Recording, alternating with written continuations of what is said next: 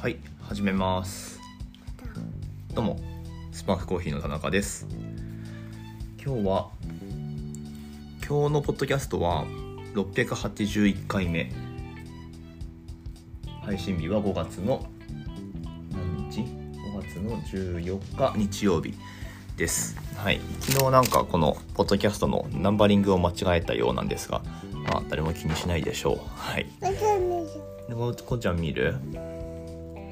えっ、とまあ700回近くやってるこのポッドキャストなんですけれども仙台でねロスター自家焙煎のコーヒー豆をやっている私のフリートークをお届けする番組です。コーヒーの話があったり、えー、なかったり今とりあえず考えていることをただ流しにする番組です。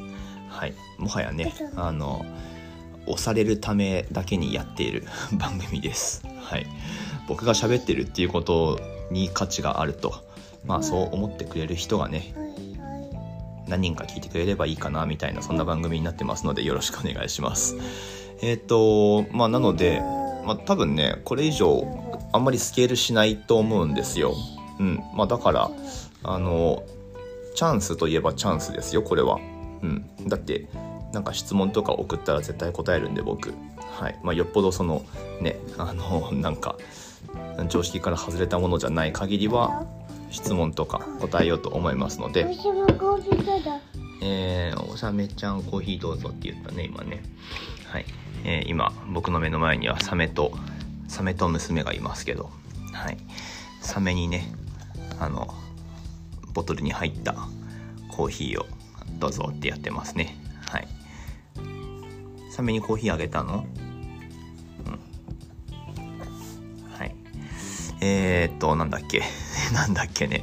あ、そうそうそう。まあ、質問くださいって感じですね。はい。まあでも、この、ポッドキャストっていう仕様上、ちょっとね、そういう直接やり取りみたいなのがやっぱりどうしても難しいと思うので、まあ、Spotify でなんかコメントとかできますよ、できるらしいですよ、とは言いつつも、なかなかね、コメントとか入ったりはしないんですけど、まあ、Twitter やってる人は、あの、私フォローしてもらって、なんか DM でもなんかメンションでもしてもらえれば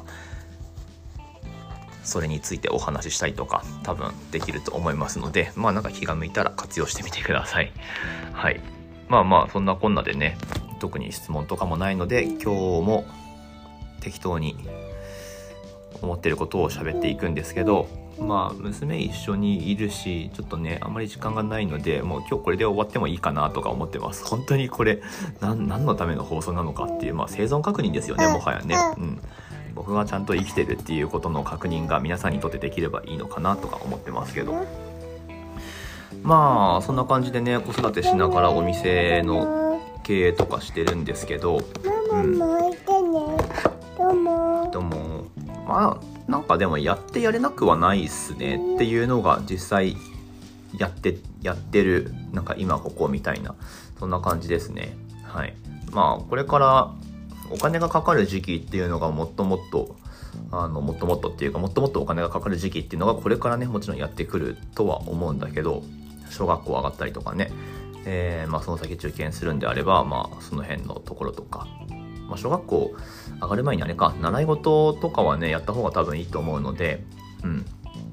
まあ、その分のお金もかかるし、さあ、それ自分たちで賄うにはどうするかっていうことなんですけど、まあ、どうにかしますよ。どうにかできそうかなっていう気はしてるので、うん。まあ、スパークコーヒーね、なんか、来月じゃあ売り上げが倍増するかっていうと、それはちょっと難しいんだけど、まあまあ、あの、借金も返し終わって、ちょっと調子は上向いてきてるかなっていうのと、まあ、自分でやってる以上は、なんかまた、ね、全然予定とか考えてることとかもないですけど、まあ、別事業に着手するとかっていうこともできるので、うん。はい。まあ、その辺は、ある程度こう楽観視してるというか、うん。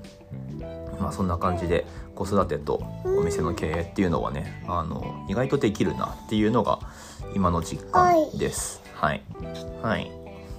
はいって言ったの。これこれ？今収録してるの。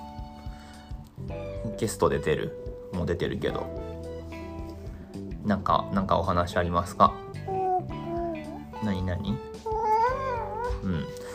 でまあね娘がいるからみたいな、まあ、とかく理由にしがちですけど実際問題その夜なんかあのー、まあ、飲み行ったりとか誰かと食事とかっていうのは実際問題これは難しい。これは難しいけれども、えー、まああとそもそも僕が面倒くさがりっていうのもあるし、うん、なんかね夜の集まりとかに娘ができてからほぼほぼ行けてないですけどまあ別にそれはそれはねなくてもあの人間関係がなんか壊れるかっていうとそういうわけでもないのでいいかなと思ってますし、はい、あとはなんか障害になってることってまあないといえばないっすね。うん。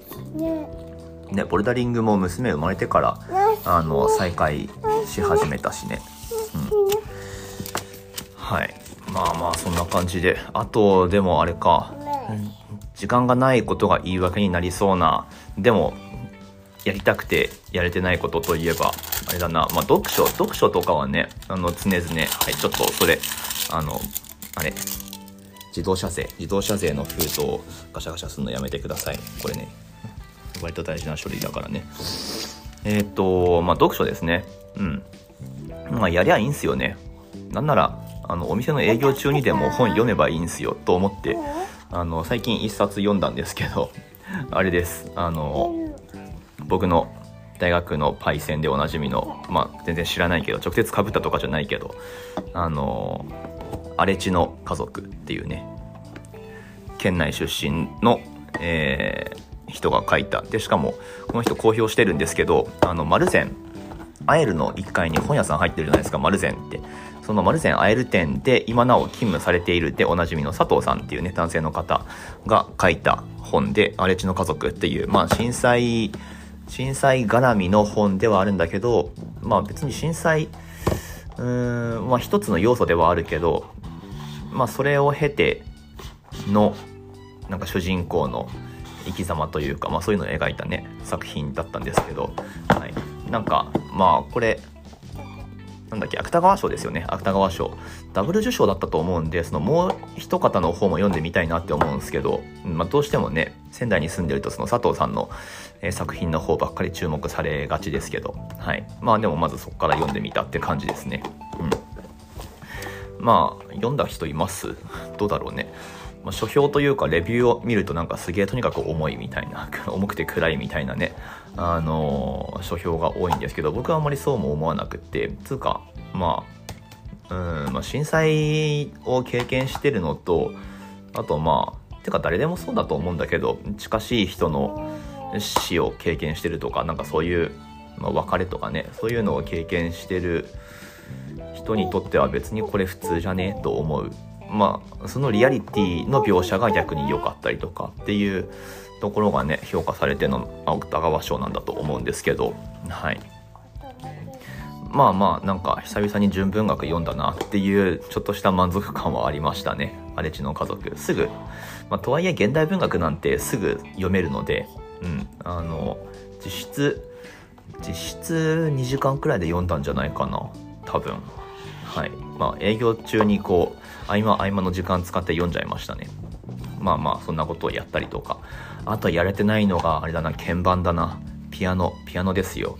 うん、ピアノはね、あのいいですよ。まあ、僕、子供の時ずっと、あの習ってたというか、習わせてもらってたというか、うん、ずっとやってたし、まあ、素養はあるので、ちょっとね、あの、再開すれば、それもまたボルダリングと一緒ですぐ、感覚取り戻すと思うので、で、まあ、これはなんかこじつけかもしれないけど、乾杯。乾杯してんの。これはこじつけかもしれないですけど、やっぱ指動かしてると、あの、なんだろうな。あの、多分ね、ボルダリングにもいい影響あると思う。うん、指の力というか、まあ、指をそんなね、あの、なんだろう細かく動かすことって普通にしてたらあんまり実はないのかなとかまあギターとかでもいいと思うんですけどまあ、ピアノだったら両手使うのでねバランスよくその動作が身につくというか、うん、でなのでボルダリングやる時もちっちゃいその価値を持つ時に指がうまく使えるみたいなもしかするとあるかもしれないなと思ったりしています。はい。まあ、そんなわけでちょっとねまあうちにあるのは何何何何？うちにあるのはピアノじゃなくって僕が中学校の時にお年玉貯めて買ったシンセサイザーがまだあるんですけど。はい。スピーカーがねスピーカーをお店で使っちゃってるのであの音出せないんですけどまあヘッドホンすれば音出るのでちょっとこの後にでもやってみようかなとか思ってます。まず一回やってみないことにはね。はい。まあまあそんな感じで、えー、今日は何だろうな。お店お店をやりつつまあお店だけじゃなくてこう仕事ばっかりじゃなくてもっといろんなことやりたいよね。うん。やろうっていうまあそういうお話をねサクッとしてみました。はい。これ何？これ iPhone こっちの iPhone は？こうちゃんの iPhone はね違う。こうちゃんの iPhone はこうちゃんの iPhone はいつかな？その頃は30万円くらいになってるのかな？どうなのかな？iPhone 欲しい？うあそうですか。というわけでえーまあ娘もねこのように申してますんでそのはい、その原資となるには皆さんからの、えーコーヒー豆を買っていただいた売り上げがねあの必要でございましてオンラインストアの方ぜひご利用ください。概要欄にリンク貼ってありますので、えーぜひね商品覗いてみてもらえれば嬉しいです。実店舗に来られる方はぜひお店でお会いしましょう。ということでまた次の放送でお会いしましょう終わります。バイバイ。